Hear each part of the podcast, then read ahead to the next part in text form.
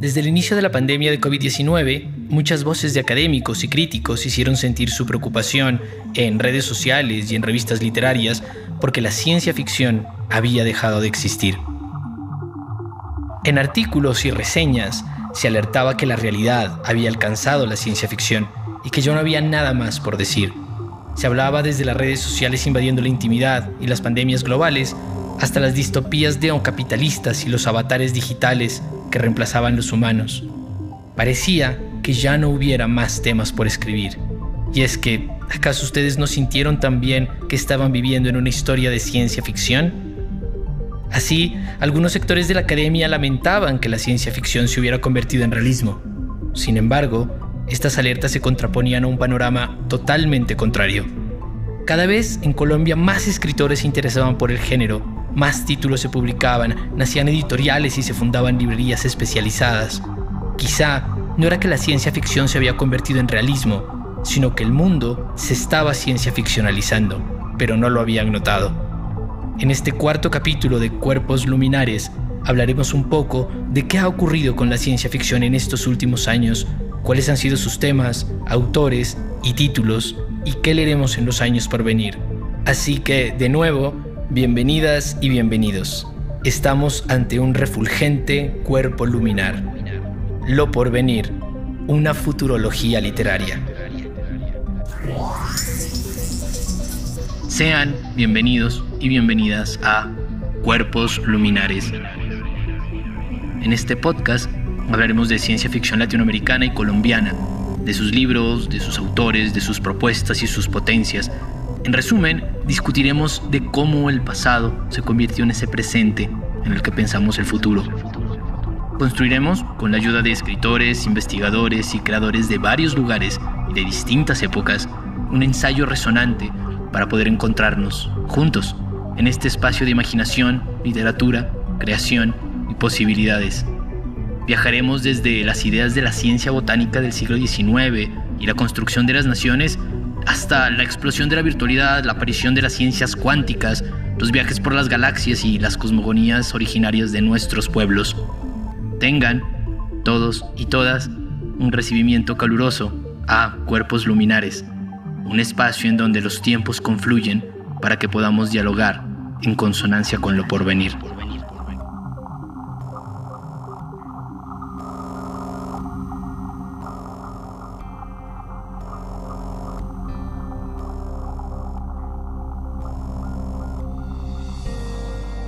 Primero pensemos en números. Desde 1964, momento en que nace la ciencia ficción en Colombia, hasta el inicio del nuevo milenio, es decir, en casi 40 años, se publicaron aproximadamente 30 libros de ciencia ficción en el país. Mientras tanto, en los primeros 20 años del siglo XXI se han publicado más de 70 libros, es decir, más del doble de textos en la mitad del tiempo. No soy muy bueno con las matemáticas, pero eso significa un aumento de proporciones mm, galácticas. Pero para este podcast centrémonos en los últimos 10 años. ¿Cuáles son las propuestas y las ideas que se construyeron en esta última década? Y teniendo en cuenta esto, ¿qué podemos esperar de lo que viene? Dado el inmenso número de obras que se escribieron durante este milenio, es imposible encontrar una línea temática o estilística única. Sin embargo, hay ciertos elementos que parecen repetirse en algunas de ellas y que podrían marcar el camino de lo que viene para el género en el país. Así, hay al menos tres temas que nos interesan y que podrían marcar un derrotero posible. Veamos.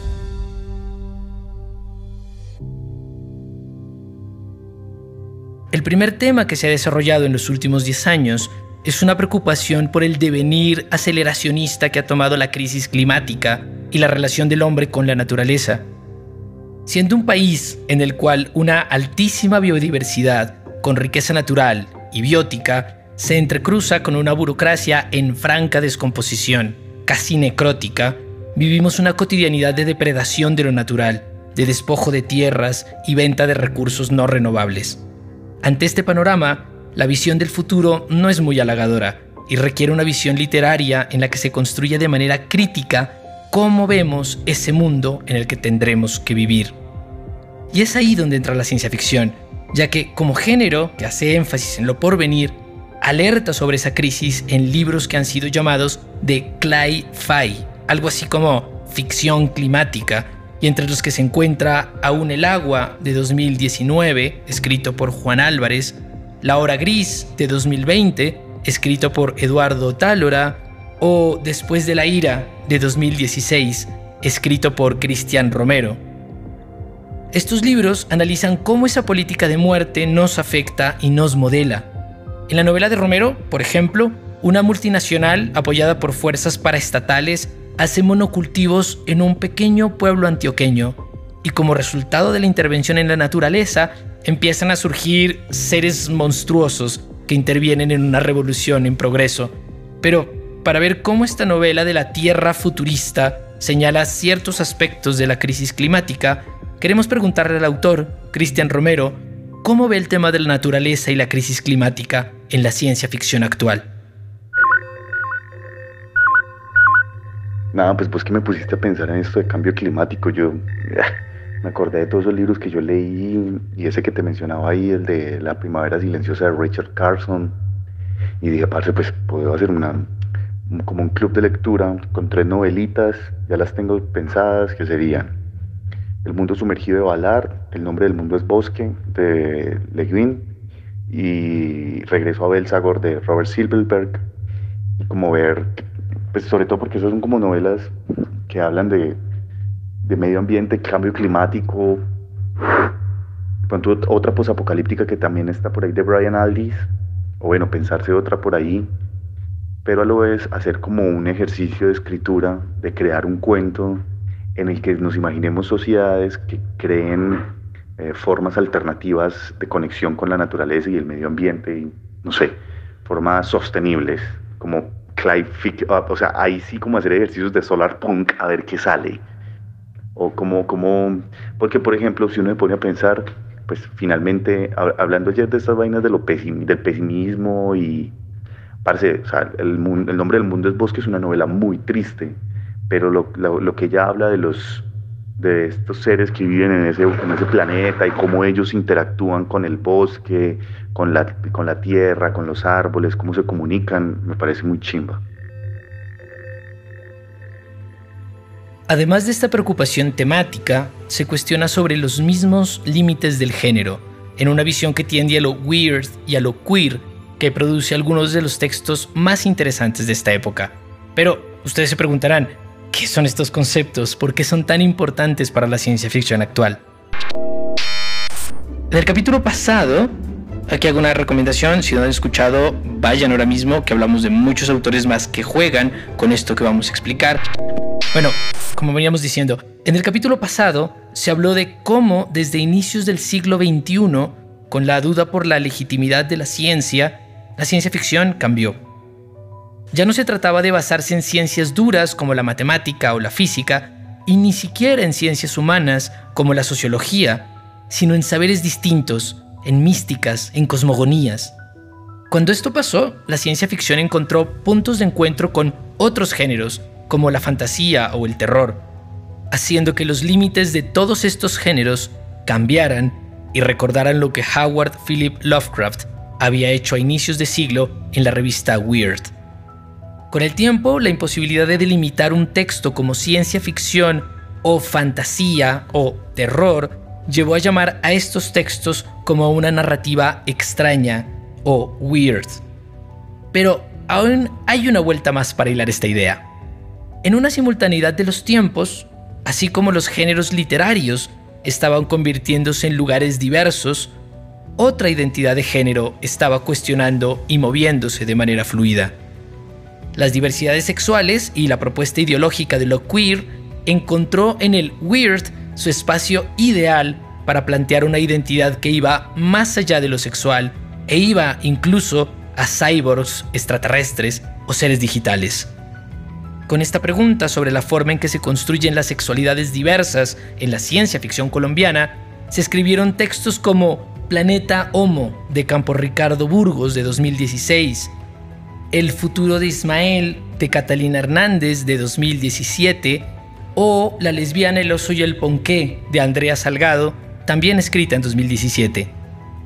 Podemos entonces escuchar de voz de la autora de esta última novela donde se mezcla la realidad virtual, los videojuegos y lo weird queer, cómo la ciencia ficción colombiana funciona como una caja de resonancia para plantear desde mundos imaginados las visiones sobre los géneros fluidos.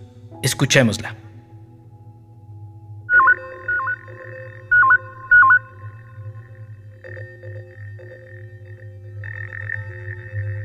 Soy Andrea Salgado, autora de la novela de ciencia ficción La lesbiana, el oso y el ponqué. En esta distopía, la relación entre género y ciencia ficción se plantea de una forma muy básica.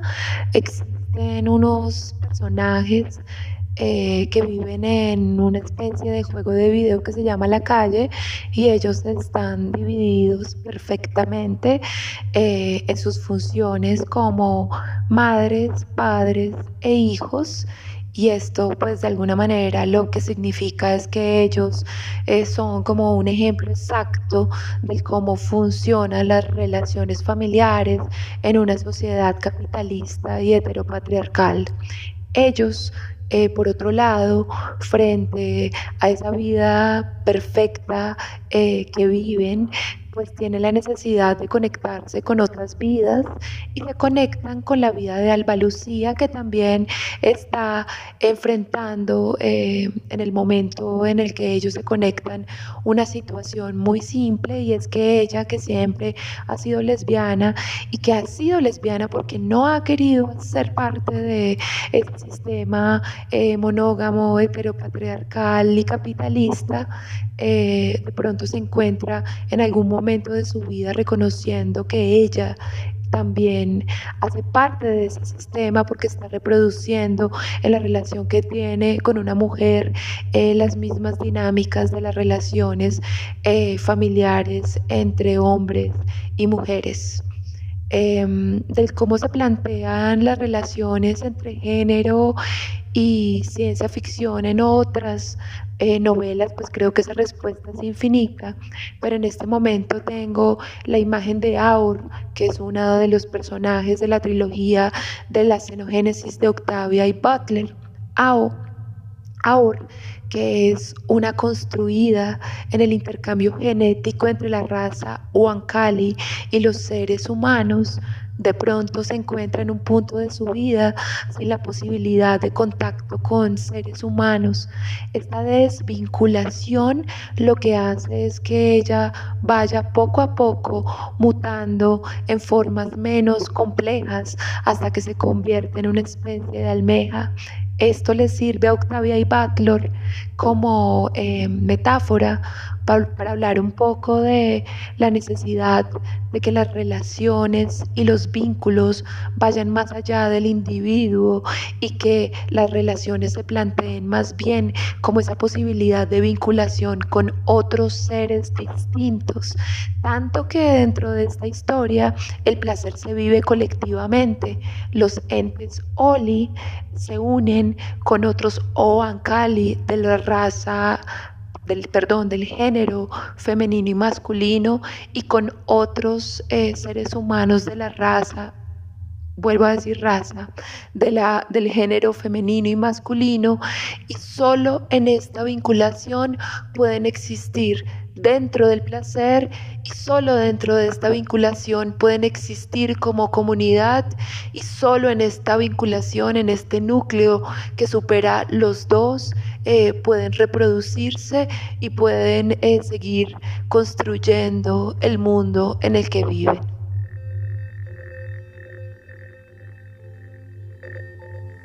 Finalmente, hay una tercera característica que sobresale en la ciencia ficción de estos últimos años y que, de cierta manera, continúa con algunos de los temas que ya hablamos en el segundo capítulo de esta serie. La mezcla entre la mística, la filosofía y la ciencia. Dado que la ciencia ficción tiene una fuerte relación con las formas como se configura el conocimiento en cada época, tampoco esa sería una excepción para el siglo XXI. Retomando algunas de las ideas ya planteadas por Rebetés en los años 60, muchos escritores del género decidieron pensar en una ciencia ficción que retomara elementos de lo indígena o de saberes ancestrales de Oriente como parte constitutiva de sus obras.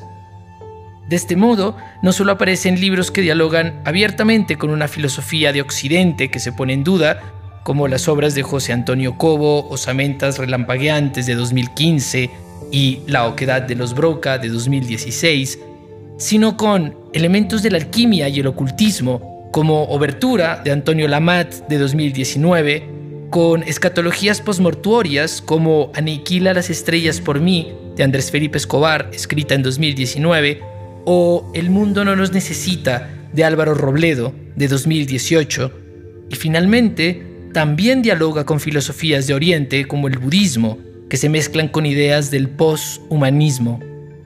En este último tema se centra la novela Zen No de la autora Karen Reyes, escrita en 2020. Para ver cómo logra esta mezcla tan extraña, profunda y especial, escuchemos qué nos dice sobre su novela la autora.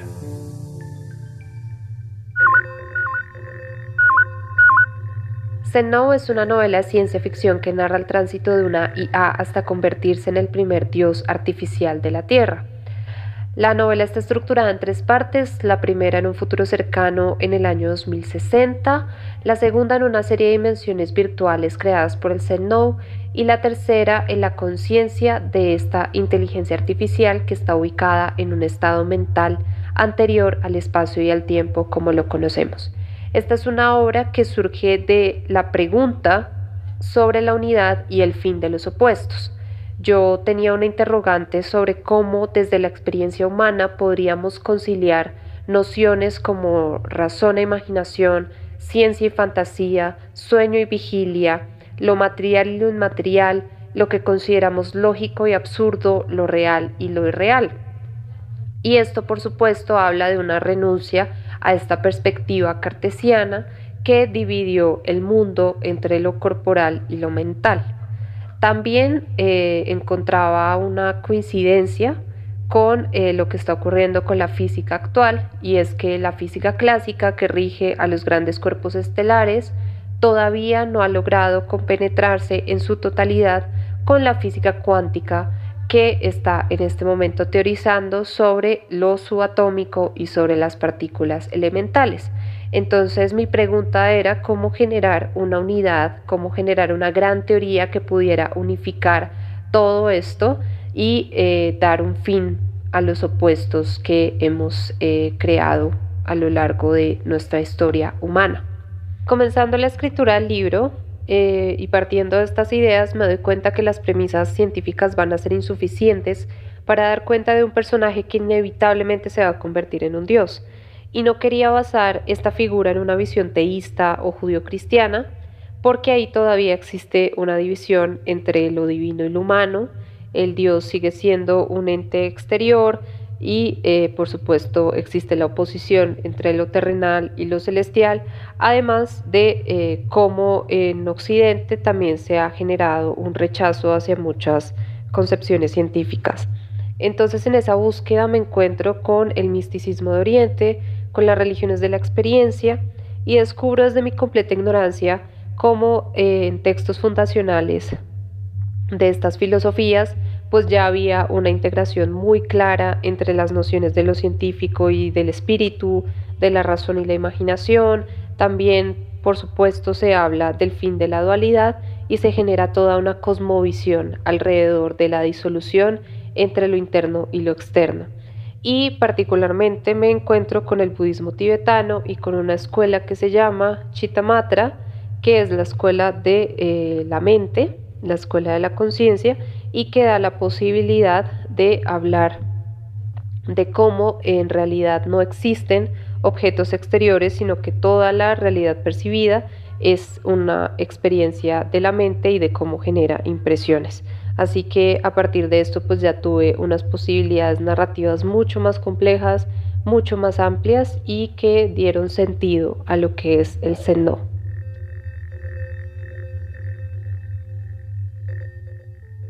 En este punto es necesario advertir que no todos los temas, las propuestas ideológicas o los rasgos estilísticos están enmarcados en estos tres puntos. Además de ellos encontramos novelas posapocalípticas, zombies, hay distopías clásicas, algunos viajes interplanetarios, hay virus mortales y unas cuantas invasiones extraterrestres. Lo que sí podemos hacer es tomar estos puntos como ejemplo para augurar qué tratarán los textos que se van a escribir en los años por venir, o al menos cuáles son los que quisiéramos encontrar. Por lo tanto, haremos un espectáculo taumatúrgico de adivinación, una futurología posible de la ciencia ficción colombiana. Veamos.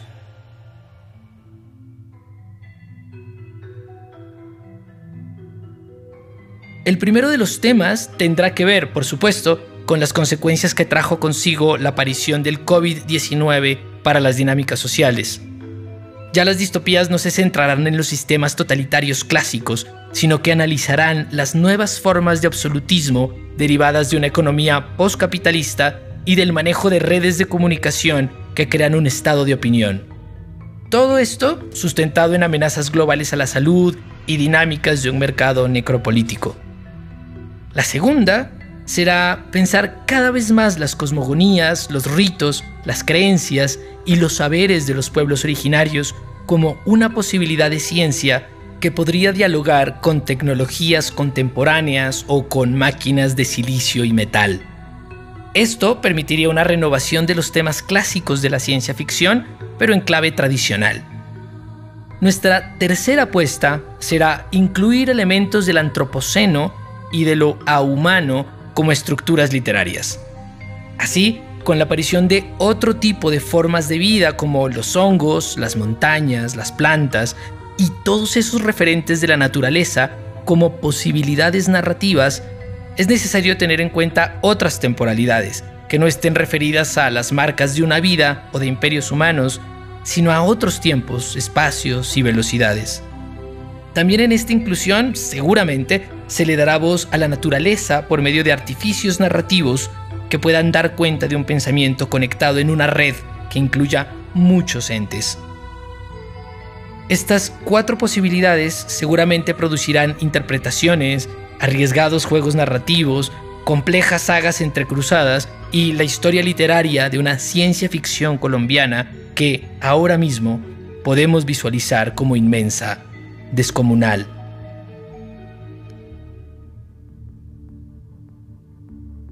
Sin embargo, todos los temas que hemos nombrado son solo juegos futurológicos con los que más bien abrimos las puertas para que nuevos escritores y escritoras colombianas permitan expandir el campo de la ciencia ficción aún más. Tal como nos lo ha enseñado el género, el futuro es un campo que pertenece a la imaginación y en ese lugar cualquier narración es posible. Estamos en un momento único cuando la ciencia ficción colombiana dialoga activamente con otros países del continente y junto a los cuales piensa nuevas formas de construir una identidad que ya no dependa de las fronteras de lo nacional, sino que se construya como una voz conjunta, potente. Pero estos libros y estos autores están activándose de una forma compleja en la que intervienen historias y vidas de las cuales hablaremos próximamente en el quinto y último capítulo de Cuerpos Luminares. Por eso, queden muy pendientes. Antes de cerrar, queremos agradecer la participación en este capítulo de Cristian Romero, Andrea Salgado y Karen Reyes, quienes intervinieron en la construcción de este cuerpo luminar. Recuerden que estuvieron con ustedes en el guion y locución Rodrigo Bastidas en la revisión, Laura Saavedra. En la producción, Andrés Guyabán y Filomena Edita. Y en el sonido, Luis Sandoval de Resuena. Gracias por escuchar. Nos vemos pronto en otra sesión de Cuerpos Luminares. Historias de ciencia ficción en Latinoamérica.